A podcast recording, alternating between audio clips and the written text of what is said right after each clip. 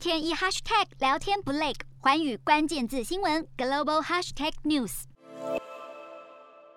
华尔街股市主要指数今天收黑，回吐稍早涨势，因为美国联准会主席鲍尔等官员提供更多今年将激进升息的征兆。美股四大指数全数收黑，道琼指数下挫三百六十八点零三点，收三万四千七百九十二点七六点；纳斯达克下挫两百七十八点四一点，收一万三千一百七十四点六五点；标普五百下跌六十五点七九点，收四千三百九十三点六六点；非半指数下跌八十三点四六点，收三千零五十八点七四点。欧洲股市。方面，欧股今天因为大企业财报表现强劲，大多收高。法股表现亮眼，因为针对二十四号总统大选决选的民调显示，马克宏持续领先极右派对手雷朋。欧洲三大股市有涨有跌，英国股市下跌一点二七点，收七千六百二十七点九五点；德国股市上涨一百四十点三八点，收一万四千五百零二点四一点；法国股市上扬九十点一九点，收六千七百一十五点一零点。以上就是今天的欧美股动态。